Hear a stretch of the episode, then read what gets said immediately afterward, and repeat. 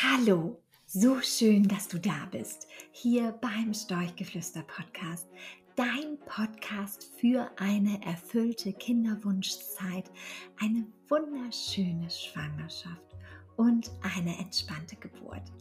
Mein Name ist Julia, ich bin die Gründerin der Plattform storchgeflüster.de und ja, ich bin total gespannt auf unseren Podcast von heute, denn heute ist wirklich eine ganz tolle Ärztin zu Gast, Dr. Heidi Gösslinghoff, eine der renommiertesten Kinderwunschgynäkologin ähm, auf dem deutschen Markt, kann man sagen. Und ähm, ja, ist ähm, nicht nur Gynäkologin, sie ist ähm, mittlerweile eine der größten Bloggerinnen auch auf YouTube und ähm, ist wirklich von ihrem ganzen Naturell immer bedacht, Frauen schnell zu helfen und wirklich ganzheitlich an die Sache ranzugehen.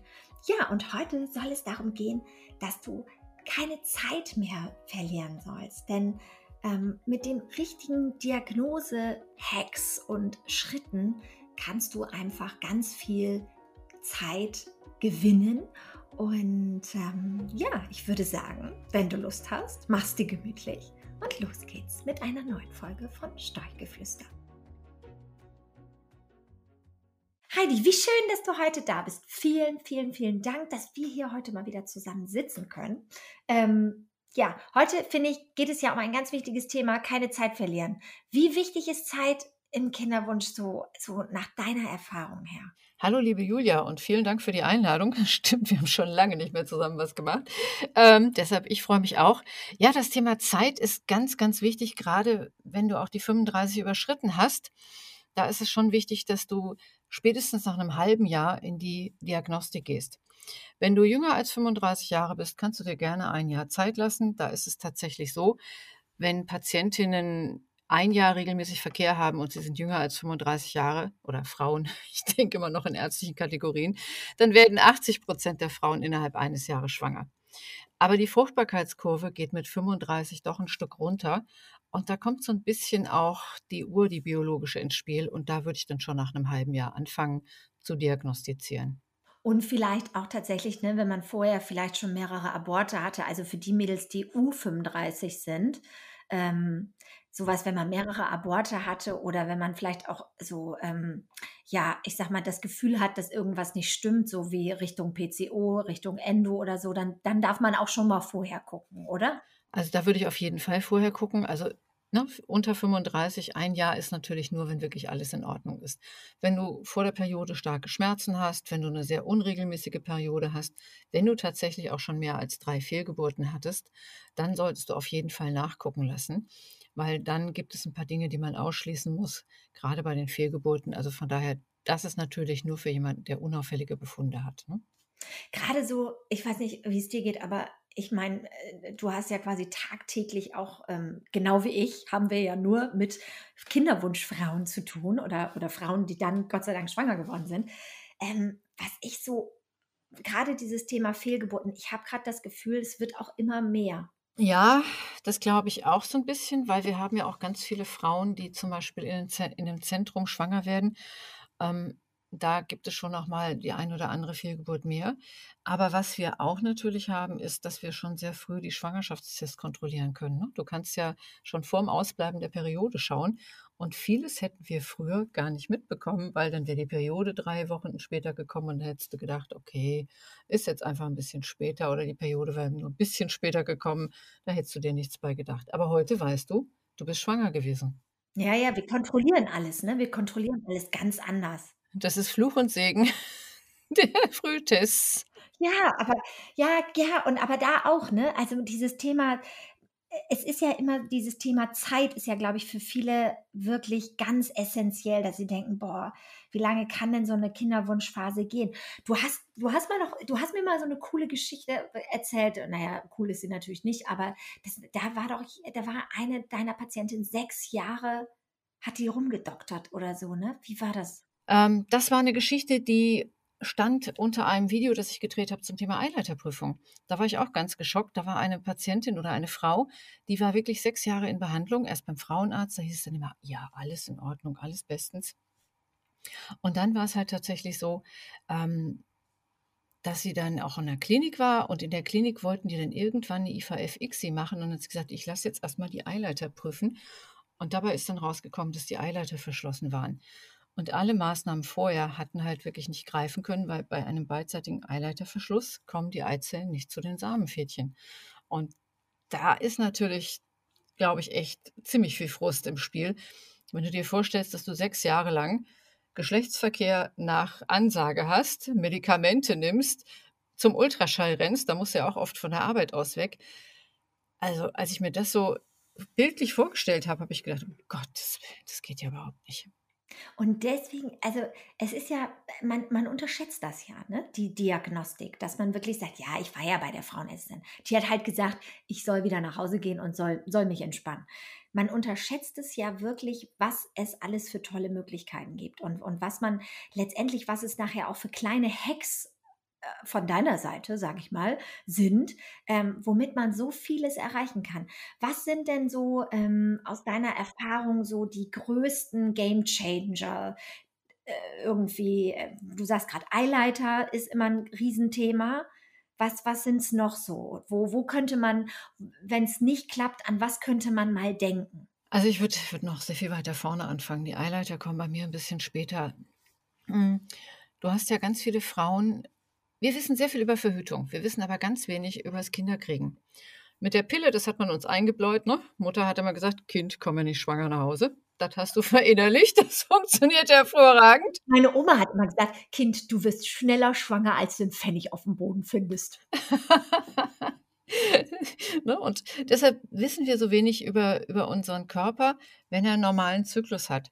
Also, was ich schon immer sehr hilfreich finde, ist mal zu schauen, wann habe ich eigentlich meinen Eisprung? Dass ich mal schaue, wie ist denn das, ähm, wie verändert sich der Schleim um die Eisprungszeit? Kann ich mal eine Temperaturkurve führen oder kann ich mal einen anderen Tracker nehmen, wenn ich mal einen Eisprung habe und wenn ich weiß, wann der ist? Dann kann ich natürlich auch mal schauen, was habe ich für körperliche Veränderungen. Und oft sagt mir der Körper ja ganz deutlich, wann ich meinen Eisprung habe. Und damit kann ich den Geschlechtsverkehr schon mal ein bisschen genauer terminieren.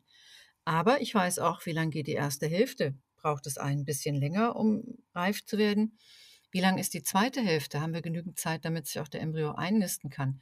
Das wäre so eine Sache, die ich ganz, ganz wichtig finde, dass du einfach mal schaust, wie sieht dein Zyklus aus? Weil am Ende des Tages kannst du damit schon ganz, ganz viel steuern. Ich hatte mal eine Patientin, Viele Frauen haben ja so kurz vorm Eisprung so ein bisschen so ein Unwohlsein im Unterleib, dass der Bauch ein bisschen gebläht ist, dass die Jeans drückt. Und äh, ich weiß aus meiner Zeit in Bielefeld, das ist schon urlange her, da hatten wir eine Patientin, die, die hat gesagt, wissen Sie, da habe ich immer so Bauchschmerzen um die Zyklusmitte, da habe ich ja gar keine Lust, mit meinem Mann verkehrt zu haben. Als wir das dann mal aufgeklärt hatten, ging das dann ganz schnell, aber die hat halt wirklich tatsächlich immer um die Eisprungszeit, wegen der Bauchschmerzen, keinen Verkehr gehabt. Ne? Und äh, das war natürlich nicht zielführend. Und von daher ist das ganz wichtig, wenn man solche Zusammenhänge mal sieht und auch mal schaut, wie verhält sich das, was sagt mir mein Körper zum Eisprung? Und ich würde auch den Frauenarzttermin nicht so verübeln. Es, also es gibt schon Leute, die also wirklich Leute auch dann lange am langen Arm verhungern lassen. Das finde ich auch nicht gut. Aber so viele einfache Dinge. Ich kann mich an eine Frau erinnern, ähm, die hatte ich zum Vorgespräch wegen Kinderwunsch. Die kam von außerhalb und ich sage, wann haben wir denn die letzte Krebsvorsorge bei Ihnen gehabt? Ja, das weiß ich nicht. Dann haben wir die gemacht und da haben wir einen dicken Befund gefunden. Den haben wir erst einmal saniert und jetzt kann sie in die Kinderwunschbehandlung gehen. Wenn am Muttermund etwas ist und du gehst oder du wirst schwanger, dann ist das eine Zitterpartie, weil du das dann ja irgendwann operieren musst, damit diese Zellen wegkommen, damit du dann eben kein Krebsleiden bekommst am Muttermund. Und das kann eben mal die Stabilität des Gebärmutterhalskanals beeinträchtigen. Aber auch so ganz einfache Dinge wie eine Scheidenflora. Ne? Wenn die Scheidenflora nicht in Ordnung ist, tötet die die Spermien ab, also wenn da eine Entzündung drin ist. Das kannst du mit einem pH-Stäbchen relativ einfach feststellen. Ja, und gerade jetzt im Sommer, ne, da kriegt man ja auch gerne mal so eine Pilzinfektion so, äh, im Schwimmbad. Da holt man sich ja gerne mal sowas ab, ne? Ja, das, das, das kannst du nicht mit dem pH feststellen, aber das kannst du ganz gut feststellen, wenn es juckt. Und das ist ein ganz einfacher Abstrich, das kann man im Mikroskop sehr, sehr gut sehen. Ne? Oder du kannst zum Beispiel auch die HPV-Viren abnehmen lassen. Du kannst in der Zyklusmitte mal schauen lassen, ist die Schleimhaut eigentlich hoch genug? Kommt da ein Eizellbläschen? Und wenn ja, wie groß ist das? Oder habe ich zum Beispiel auch einen Hinweis auf ein PCO? Also das kann ein normaler Frauenarzt wirklich ganz, ganz gut abklären. Und da gibt es dann ja auch wirklich viele Möglichkeiten, ähm, relativ schnell auch für Lösungs, äh, also für, für wirklich gute Lösungen zu sorgen. Sag mal, was hältst du eigentlich so von, äh, weil du das gerade ansprachst, Zyklus-Tracker? Ähm, viele benutzen es ja wirklich so als Unterstützung. Und wir haben ja, also wir haben auch einen ziemlich coolen Zyklus-Tracker-Kurs ähm, gemacht. So, der ist auch kostenlos. Ähm, den kann ich gerne auch nochmal verlinken für alle, die da, die da Lust zu haben. Das haben wir gemeinsam, weißt du, mit der Dr. Sarah Plack gemacht. Ähm, die hat mal alle Zyklus-Tracker getestet für euch. Also falls da jemand überhaupt Interesse hat, gerne. Ich verlinke euch das. Aber Heidi, wie siehst du das mit den Zyklus-Trackern nochmal so als Gynäkologin? Äh, empfiehlst du das oder? Also ich würde jetzt nicht sklavisch vom ersten bis zum letzten Tag tracken und äh, Temperaturkurve machen. Das würde ich die ersten drei Monate machen. Danach würde ich halt wirklich nur, du kriegst dann Muster raus, wann du deinen Eisprung hast. Dann würde ich nur gucken um die Eisprungszeit und ich würde vielleicht mal gucken in diesen drei Monaten, wo ich das mache, was passiert mit meinem Körper? Kann ich eine Schleimveränderung sehen? Merke ich, dass ich vielleicht ein bisschen mehr Lust auf Geschlechtsverkehr habe? Habe ich vielleicht auch diese Unterbauchschmerzen? Und dann erledigt sich das meist von selbst. Ich würde es jetzt auch nicht ewig lang machen, ja? Ich würde es zum Einstieg machen, damit ich weiß, wo ich stehe. Aber wenn ich wenn du jemanden hast, der entweder eine Vorgeschichte hat oder älter als 35 ist, würde ich das auch nicht länger als sechs Monate machen. Ich hatte jetzt letztens wieder jemanden, der ähm, gesagt hat, okay, also eine Frau natürlich, ähm, und die hat ganz große Probleme, weil sie Schicht arbeitet im Krankenhaus. Ähm, hat Schicht und also da nochmal, hat Schichtarbeit eine, eine große Auswirkung auf, auf unsere Zykluskurve und beziehungsweise auf unsere hormonelle Ebene? Und ähm, oder, oder sagst du, naja, man kann das auch alles in den Griff kriegen? Also Schichtarbeit ist schon schwierig, weil Schichtarbeit eben einmal auf die Zyklusregelmäßigkeit einen großen Einfluss hat und auf den Eisprung. Also Frauen mit Schichtarbeit haben es ein bisschen schwerer. Es soll einige Zyklustrecker geben, die das auch hinkriegen, aber im Prinzip misst du ja, wenn du eine Temperaturkurve machst, deine Temperatur nach sechs, acht Stunden Schlaf und bestenfalls noch ein paar Stunden vor Mitternacht. Wenn du Schichtdienst im Krankenhaus hast, über Nacht funktioniert das hinten und vorne nicht. Du hast einen komplett gestörten Schlaf-Wach-Rhythmus. Und der ist natürlich enorm wichtig auch für die Hormonproduktion. Und zum anderen mit Schichtarbeit hast du natürlich auch, das haben wir in dem Fehlgeburtskurs ja auch beide beschrieben, ein erhöhtes Fehlgeburtsrisiko. Also bei Kinderwunsch, wenn es sich wirklich einrichten lässt, ist nicht immer möglich, aber dann versuchen aus dem Schichtdienst rauszugehen und in den normalen geregelten Tagdienst zu gehen, ist aber tatsächlich schwierig. Also mit dem Schichtdienst ist es schwierig, das muss ich ganz ehrlich zugeben. Ja, es ist immer wieder ein Thema, ne?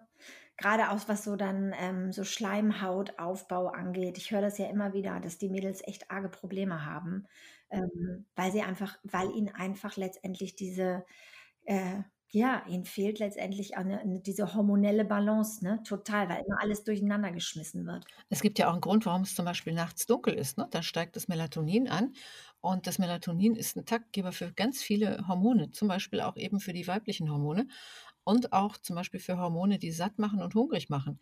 Wenn du wenig schläfst oder wenn du Schichtdienst hast, dann bist du deutlich hungriger als jemand, der einen geregelten Tagesablauf hat, was dann natürlich auch wieder auf Gewicht und Blutzucker geht, was auch wieder auf die Regelmäßigkeit einer Periode geht und damit eben auch den Kinderwunsch wieder so ein Stück weit nach hinten verschiebt. Ne? Ja, sag mal, du jetzt sprichst du so schön hier die, das Thema äh, e-, Essenslust an. Sag mal, so Thema Übergewicht, ne? Das war ja auch immer so. Ähm, man sagt immer, das ist so ein großer Diagnostik-Hack. Einfach ähm, letztendlich Übergewicht reduzieren. Wie viel Übergewicht muss ich denn grob reduzieren, wenn ich welches habe? Also Gewicht ist insgesamt ein sehr, sehr wichtiges Thema beim Schwangerwerden, nicht nur das Übergewicht. Also du solltest ein BMI zwischen 19 und 24 haben und alles, was drüber ist, da kannst du gerne mal ein bisschen reduzieren oder zulegen, je nachdem. Ähm, diejenigen, die ein bisschen, ich sage es jetzt mal, Lachs zu klein für ihre Größe sind, da ist es relativ einfach. Wenn du fünf bis zehn Prozent deines Gewichtes abnimmst, dann kommt der Zyklus schon wieder gut ins Lot. Also wenn jemand übergewichtig ist, dann ist das sehr viel einfacher als bei jemandem, der untergewichtig ist oder Phasen in seinem Leben hatte, wo er wirklich magersüchtig war. das trägt einem der Körper länger nach. Und da ist es ganz wichtig, dass du tatsächlich guckst, dass du in den Bereich von 19 beim BNI kommst. Das ist für viele Frauen echt ein bisschen schwierig. Und dass du den Körper wirklich gut mit Nährstoffen versorgst, weil dieses Untergewicht sagt dem Körper ja immer, hier gibt es zu wenig, ne? Was, was will ich hier noch mit einer Schwangerschaft? Das funktioniert ja hinten und vorne nicht. Und beim Übergewicht hast du halt die Hormone durcheinander gepurzelt, das periphere Fettgewebe produziert ähm, Östrogenvorstufen und dann ist der Eisprung halt auch nicht geregelt. Ne? Du hast so eine Östrogendominanz. Also von daher beides zu dünn als auch zu dick sind für den Kinderwunsch schädlich. Und da kann man ja wirklich ganz alleine sehr gut ansetzen, gerade auch mit einer guten, ausgewogenen Ernährung. Ganz viele, ähm, was ich immer merke, ist, ganz viele sind einfach echt unzufrieden, weil sie nicht weil sie A, ganz viele Fragen im Kopf haben, die sie irgendwie nicht beantwortet bekommen oder weil letztendlich ja es auch nicht so vorangeht, wie sie sich das natürlich wünschen. Wenn du jetzt merkst, so mit den Frauen, wenn du im Kontakt bist mit denen und du gibst denen irgendwie immer mal wieder eine Richtung und ich sag mal, die haben einen Plan. Ähm, das führt ja auch dazu, dass man einfach emotional entspannter ist, weil man einfach sagt, okay, ich habe einen Plan, ich habe eine Idee, was es sein könnte, ich habe jetzt irgendwie auch einen Plan, was ich tun soll. Hm, wie wichtig ist so diese, diese emotionale Freiheit oder ich will mal sagen, dieses, dieses Loslassen können, weil man einfach nicht mehr so krass ähm, darauf bedacht ist, überall nach Lösungen zu suchen? Also in der Praxis habe ich ja so einen Zettel und dann fange ich immer ganz schnell an, den auszufüllen. Ne? Da kommen die, die Blutentnahmen drauf, da kommen die Medikamente drauf, da kommt der Ultraschall drauf und irgendwann blicke ich dann mal hinter meinem Computerbildschirm hoch und sage, äh, sagen Sie mal, ist Ihnen das jetzt zu schnell? Und die meisten, die dann zu mir kamen, waren ja immer schon lange unterwegs. Nein, nein, nein.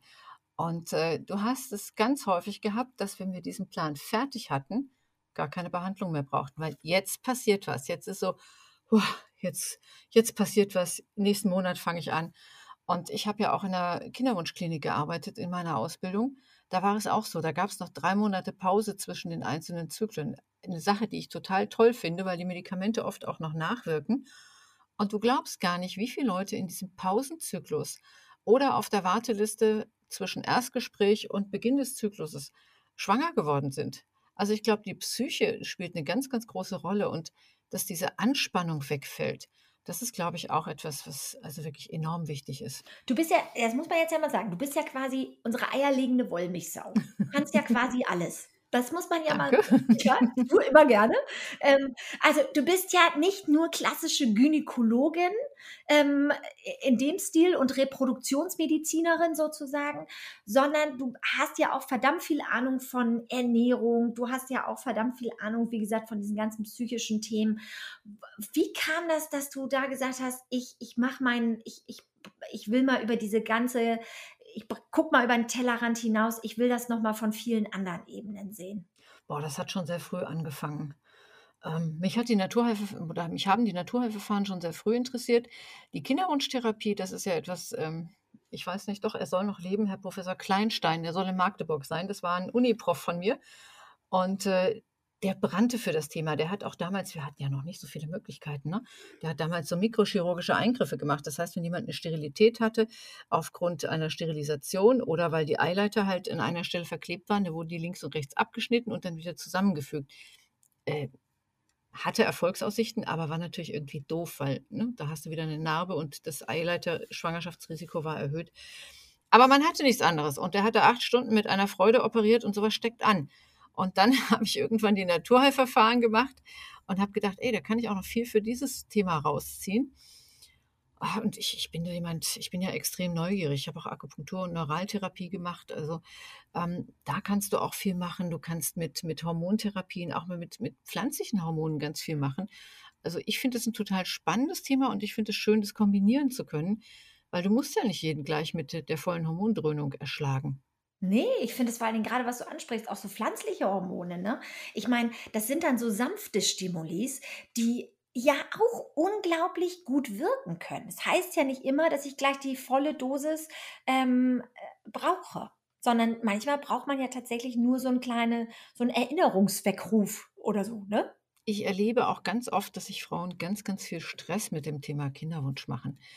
Ich glaube, die Psyche und dieser Stress, das macht auch eine ganze Menge. Also, dass man das mal vielleicht versucht, ein bisschen ruhiger anzugehen, ohne dabei den roten Faden zu verlieren. Das ist natürlich auch ein Spagat. Aber dass man da vielleicht auch mal wieder so ein bisschen Gottvertrauen hat. Und tatsächlich, wir sind ja immer der Meinung, wir nehmen Tablettsche und dann wird alles gut, ne? Das hat man uns, glaube ich, als Kinder, weißt du, das ist irgendwie auch typisch, das es liegt in unserer Gesellschaft so nach dem Motto, hier, da kommt der Doktor, der gibt dir eine Medizin und dann wird alles gut, so nach dem Motto, ne? Das ist, das ist irre, das haben wir ganz ausgeprägt, wir Deutschen. Ja, aber es hilft ja nichts, wenn du jedes Wochenende Party machst und ein Koma-Trinken veranstaltest, wenn du rauchst, wenn du andere Dinge tust, die deiner Fruchtbarkeit nicht gut sind, tun oder wenn du tatsächlich massives Übergewicht hast, da helfen die Tabletten auch nur bedingt. Und du baust dir den nächsten Back ja auch schon für die Schwangerschaft. Ne? Du hast, wenn du in der Schwangerschaft mit ungünstigen Bedingungen reingehst, Rauchen, Alkohol sind Zellgifte mit einem mit einer schlechteren Schleimhaut, die du dann am Ende des Tages hast, mit einer erhöhten Abortrate. Also das sind natürlich alles Dinge, die dann auch sich weiterziehen. Ja, und äh, auch ja, oft hast du kleinere Kinder. Ähm, bei Übergewicht hast du oft einen, Schwangerschaftsdiabetes. Also das sind Dinge. Zum einen werden wir deutlich älter beim ersten Kind. Ich glaube, wir waren mal bei, bei 27 und sind jetzt bei 33. Es ist also irgendwie so alle drei Jahre oder alle fünf Jahre ein Jahr mehr. Also wir, wir kommen auch noch mal irgendwann zu den 40. Wobei, das finde ich jetzt nicht schlimm, ja. Ähm, wir haben halt auch so unsere beruflichen Dinge, die wir abarbeiten. Aber wir sollten natürlich auch wissen, zum einen, dass je älter du wirst, desto weniger wird es ein Sprint, desto mehr wird es ein Marathon. Und dass du halt guckst, dass du alles, was du selber auch vorbereiten kannst, sei es mit einer guten Ernährung, Sei es, dass du dein Gewicht einstellst, sei es, dass du eben auch Genussgifte so reduzierst, dass du wirklich da keinen Nachteil hast. Sei es, dass du guckst, dass du auch, ich will jetzt nicht sagen Work-Life-Balance, das ist immer so ein, so ein Schlagwort, aber dass du auch mal Ruhephasen hast, wo du runterkommst, dass du gut schläfst, dass du genügend Sport treibst. Das sind ja alles Themen, ähm, die extrem wichtig sind, damit du schwanger wirst. Und wenn du den ganzen Tag zwölf Stunden durchplockerst, abends nochmal kurz Papp sagst und dann ins Bett fällst und einschläfst, ähm, dann wird es schwierig mit der Schwangerschaft, weil dann hast du Stress. Und da wäre es dann wirklich ganz gut, wenn du schaust, dass du vielleicht mal so Sachen einbaust wie Meditation, Yoga, auch mal regelmäßig Bewegung, eine gesunde Ernährung. Da kommst du auch eigentlich nicht drum herum, selber zu kochen, es sei denn, du hast einen eigenen Koch. Aber Die wollte ich auch schon immer mal haben. du, da hatte ich jetzt einen Klienten, der das hatte. Ehrlich, aber bin ich neidisch. Naja, ich koche noch selber. Aber äh, du, ganz ehrlich, was du gerade sagtest mit diesem, dass man kann ja selber ganz viel beeinflussen. Aber ich finde immer, viele Frauen sind ja schon so, die sind ja wirklich super aktiv unterwegs und machen ganz, ganz viel und vergessen ganz oft ihren Partner mit einzubeziehen. Weil ich meine, also angenommen, ähm, man ist jetzt nicht irgendwie Teil eines äh, äh, Inseminationsprogramms so ungefähr, dann ist einfach der Partner ja auch zu 50 Prozent beteiligt. Und wenn der dann raucht wie ein Schlot oder äh, den ganzen Tag sagt, Fleisch ist mein Gemüse, dann äh, kann das ja, weißt du, das glaube ich, haben viele nicht auf dem Schirm, dass, dass, dass sie ihren Partner auch dazu bewegen müssen, äh, diesem, diesem gesunden Lebensstil zu folgen. Weißt du, welche Blogs auf Instagram am schlechtesten gehen? Sag mal, sag, die von den Männern, hä? Ja. Glaube ich sofort. Also ich habe jetzt zwei, ich habe einen im Juli und einen im August. Ich habe den August gerade fertig gemacht. Ähm, und zwar habe ich einen sehr schönen äh, Artikel gefunden, dass wenn Männer ungesund leben und wenn das sogar in den Blutwerten sich widerspiegelt, dass die dann am Ende des Tages 22,7 Jahre weniger alt werden, als wenn sie gesund leben würden. Also von daher, das ist ja schon mal ein Wort. Das muss man jetzt mal ganz ehrlich sagen. Ne? 22,7 Jahre. Ja, Übergewicht, Blutzucker, ähm, Alkohol und äh, Nikotin, das sind so die Hauptfaktoren, die da in dieser Studie geprüft wurden.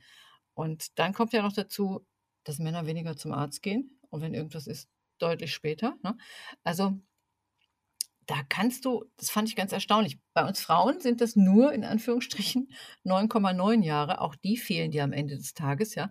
Aber 22,7 Jahre. Das ist richtig, das ist richtig, das ist ein Brett. Ja, ne, das fand ich auch eine schöne Zahl. Also, äh, das ist etwas, ist auch eine Studie von diesem oder letzten Jahr. Die ist relativ aktuell. Ja, und ich meine, das ist also auch ein absolutes äh, ne, Diagnostik-Hack, Spermiogramm, so ein, so ein aktuelles. Ich meine, Ich meine, Männer denken ja immer prinzipiell, sie sind der Sperminator und an ihnen kann es ja nicht liegen. Aber ähm, ich, also wenn ihr dabei seid, so eine Megadiagnostik aufzuziehen und zu sagen, nee, ich mache das jetzt alles, dann gehört eigentlich euer Partner immer mit ins Boot. Der muss das genauso machen, oder? Also mich hat mal jemand gefragt, die hatte eine Notlaparoskopie im Rahmen einer Entzündung und da ist gesehen worden, dass sie ziemlich viele Verwachsungen hat und sie hatte dann auch auf dem gynäkologischen Stuhl eine Eileiterdurchgängigkeitsprüfung und sie fragte mich, soll ich das nochmal per Bauchspiegelung machen? Ich sage, haben wir denn jetzt ein Spermiogramm? Nein, mein Mann macht das nicht. Dann habe ich gesagt, also wissen Sie, in dem Fall kann ich Ihnen auch nicht mit gutem Gewissen zu einer weiteren Bauchspiegelung raten. Sie haben Verwachsungen, ja, der Mann hat geraucht. Aber ich muss natürlich jetzt auch mal so ein bisschen Ehrenrettung für die Männer antreten. Als ich gelernt habe, war das auch von den gynäkologischen Kollegen oft so, dass die Männer vergessen worden sind. Das ist mittlerweile deutlich besser, dass die Männer von selbst auch kommen. Ich habe nur noch ganz selten Leute, die sagen, nee, ich habe schon ein Kind, ich mache das nicht oder ich will diese Therapie nicht. Und ich habe mir so ein bisschen angewöhnt, wenn ich so jemanden habe, der so gar nicht zum Spermiogramm will, ne? Ähm, dass diese Leute oft dann irgendeinen Befund haben.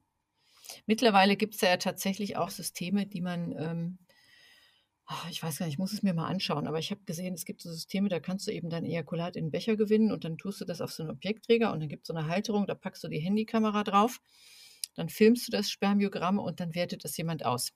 Finde ich, also kannst du zu Hause im stillen Kämmerlein machen, ne? Jetzt ich hier in meiner Podcast-Box. Und äh, das ist dann immer so, dass das vielleicht noch mal ein bisschen besser geht. Aber am Ende des Tages muss natürlich der Mann mit untersucht werden, weil 30 Prozent liegt bei der Frau, 30 beim Mann und 20 bei beiden. Da kommen wir dann irgendwann, nee, 40 bei beiden. Mathe war schon immer meins.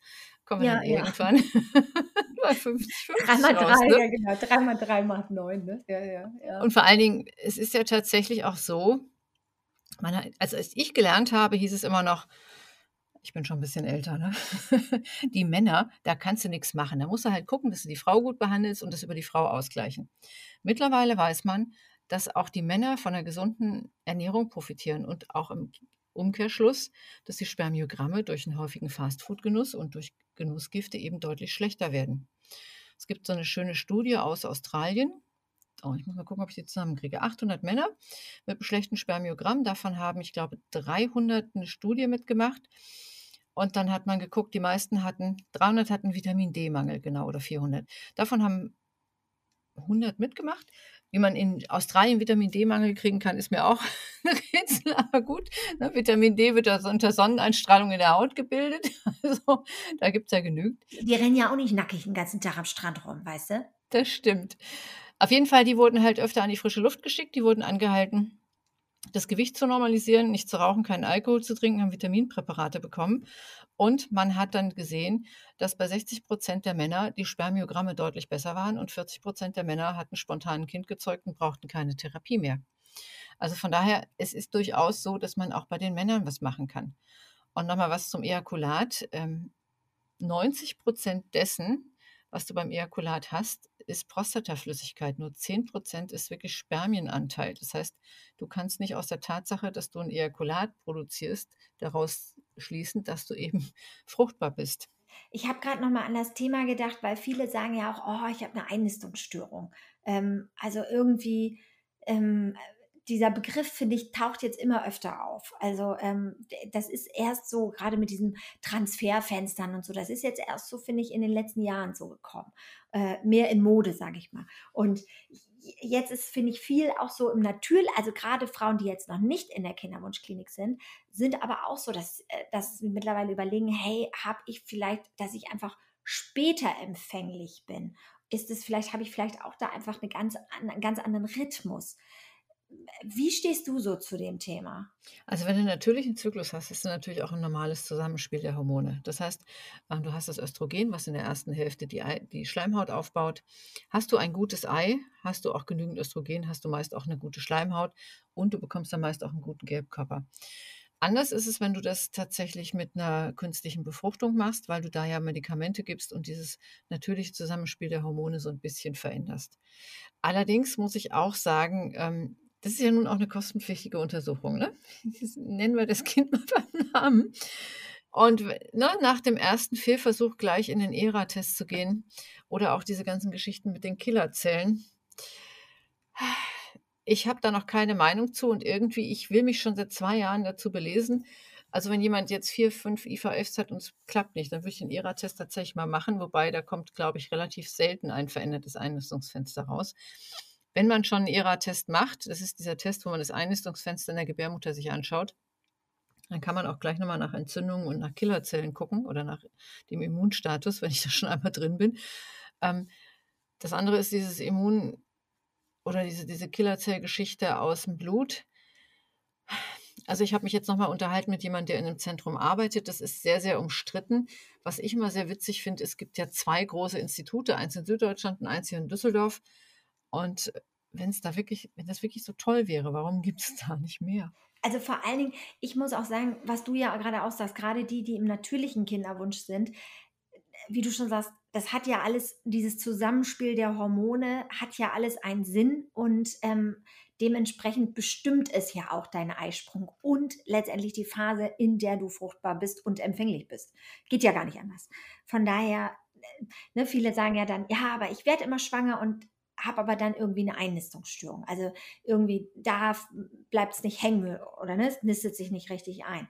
Aber Julia, da muss man auch mal gucken, wie alt ist die Frau, die das sagt.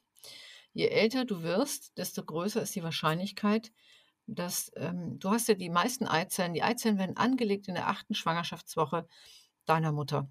Und die meisten Eizellen hast du in der 20. Schwangerschaftswoche deiner Mutter und es bilden sich keine neuen mehr. Das heißt, das ganze Leben hast du diese Eizellen und hast sie auch allem, was du zu dir genommen hast, ausgesetzt.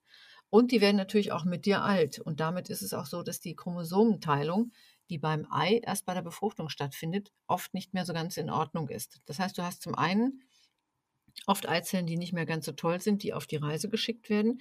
Und zum anderen passiert dann noch viel bei der Eizellreifung, äh, bei der Befruchtung. Da zum Beispiel bin ich tatsächlich auch im Rahmen der Diagnostik, je nachdem, wie lang die Frauen schon dran sind, auch mal ein Befürworter, mal so eine, ich sag mal, diagnostische IVF durchzuführen. Ja? Dass man mal guckt, wie viele Eizellen produziert die Frau, wenn ich so stimuliere, was für eine Qualität haben die Eizellen, wie viele von den Eizellen lassen sich dann befruchten und wie viele wachsen weiter. Und du kannst in Deutschland zumindest eine Polkörperchendiagnostik machen. Das heißt, du kannst diesen einen Chromosomensatz, den das Ei abschnürt bei der Befruchtung, untersuchen und kannst gucken, hat der genügend Chromosomen oder hat er eins zu viel oder eins zu wenig? Dann hast du das Spiegelbild im Ei. Geschickter wäre es gerade, wenn du jemanden hast, der vielleicht schon Fehlgeburten hat, der ein bisschen älter ist, eine Präimplantationsdiagnostik zu machen. Und da sind wir in Deutschland echt im Mittelalter. Im Ausland bezahlst du diese Untersuchung und gut ist. In Deutschland musst du dafür tatsächlich vor die Ethikkommission, die ist besetzt aus Juristen und Kirchenvertretern. Ach du großer Gott. Mhm. Also ich weiß nicht, was so ein katholischer Pfarrer von einer äh, von, einem, von einer Fehlgeburt versteht. Ja? Also wir sind auch in der Regel dann Männer. Natürlich. Und äh, du musst wirklich eine ernsthafte Erkrankung haben, wie familiäres Brustkrebsrisiko, Chorea, Huntington oder so. Also es reichen auch keine zehn Fehlgeburten. Das mutet man der Frau einfach zu, weil es ist ja unethisch, das vorher zu kontrollieren.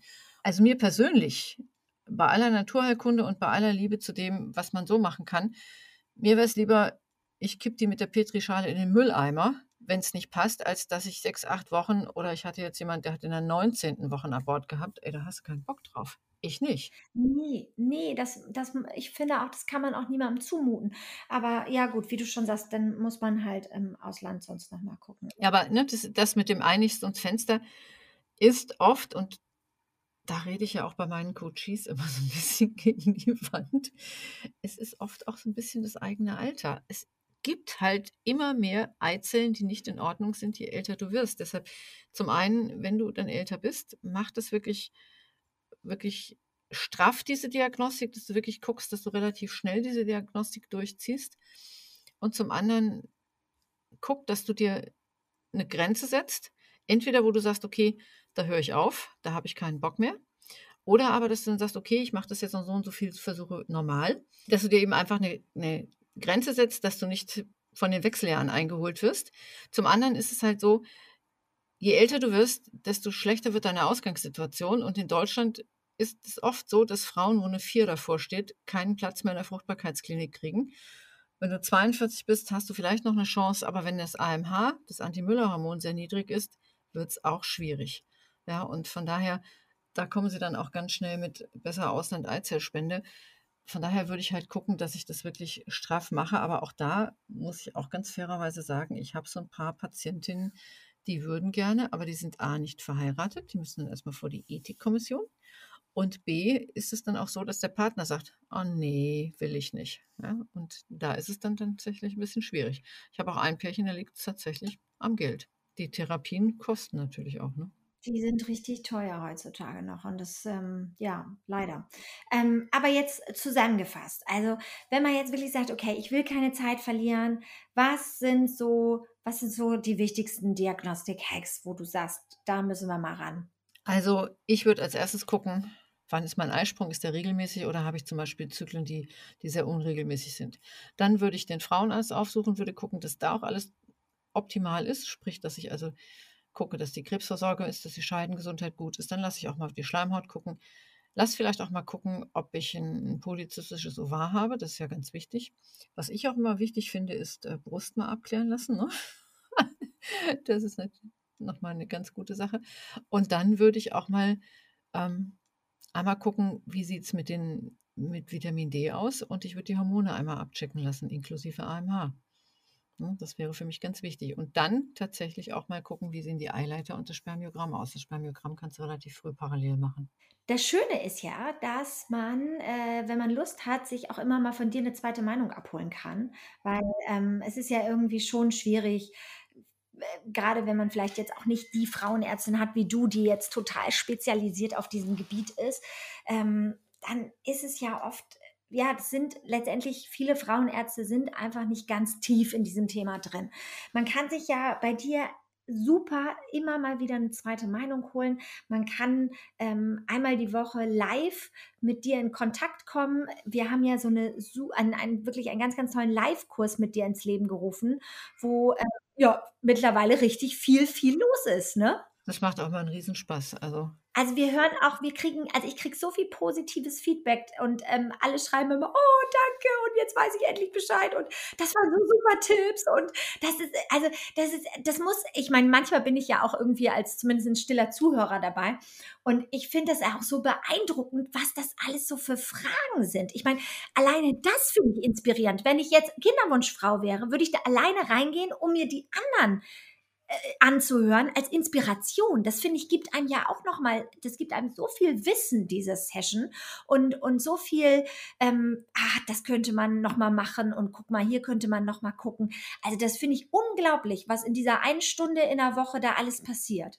Mhm. Das ist Wahnsinn. Auch, die kommen ja auch von Ecken, wo ich auch erstmal überlegen muss, was sage ich denn jetzt dazu? Ne? Also auch, auch so ganz seltene Erkrankungen. Und da muss man immer mal so ein bisschen gucken. Mittlerweile habe ich mir tatsächlich angewöhnt, nebenbei zu googeln, wenn es etwas ist, wo ich überhaupt keine. Was hatten wir jetzt? HPU-Syndrom. Ähm, das ist auch so ein bisschen schwierig. Da musste ich erstmal nachgucken. Ich habe da schon eine Patientin mit gehabt, aber es ist halt immer auch so ein bisschen, es gibt so Sachen, die kommen eher aus der naturheilkundlichen Ecke und sind medizinisch gar nicht so anerkannt. Ja? Was nicht heißt, dass es nicht irgendwann tatsächlich auch nochmal anerkannt wird, aber es ist so, so schwammig. Da muss man dann tatsächlich auch erstmal nachlesen oder so ganz seltene Gerinnungsgeschichten. Ja? Aber insgesamt ist das super interessant, auch für mich. Also ich mache das auch total gerne. Ja, du, also wie gesagt, wir laden hier jeder ein. Ähm, äh, mit dem Code Heidi kann man da auch nochmal 10 Euro drauf sparen. Ich verlinke das auf jeden Fall nochmal, deinen Live-Kurs.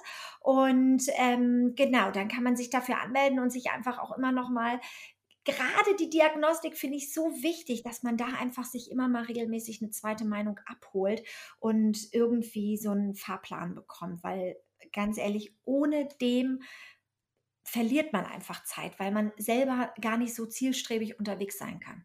Je nachdem, wo du stehst, wenn du jetzt zum Beispiel jemanden hast, der schon ein bisschen älter ist, höre ich auch oft, ah, die Klinik hat gesagt, ich soll erst mal ein halbes Jahr probieren. Ey, wenn die Leute schon drei Jahre probiert haben, dann brauchst du die nicht noch ein halbes Jahr kontrolliert auf die äh, Piste zu schicken, weil irgendwann, ne, wer, wer in drei Jahren nicht schwanger geworden ist, der muss jetzt einfach mal weitermachen. Aber da sind halt die Erfolgsaussichten bei den Älteren sind nicht so wie bei einer 25-Jährigen. Mein laxer Spruch ist, mal eine 25-Jährige mit Eileiterverschluss schwanger zu bekommen. Das ist Kindergeburtstag. Die Kunst fängt bei denen an, wo die Eizellen halt nicht mehr so viel und nicht mehr so in guter Qualität vorhanden sind. Ja, absolut. Ja. wo es nachher wirklich auch um Fingerspitzengefühl geht, ne? Ja, ne, genau.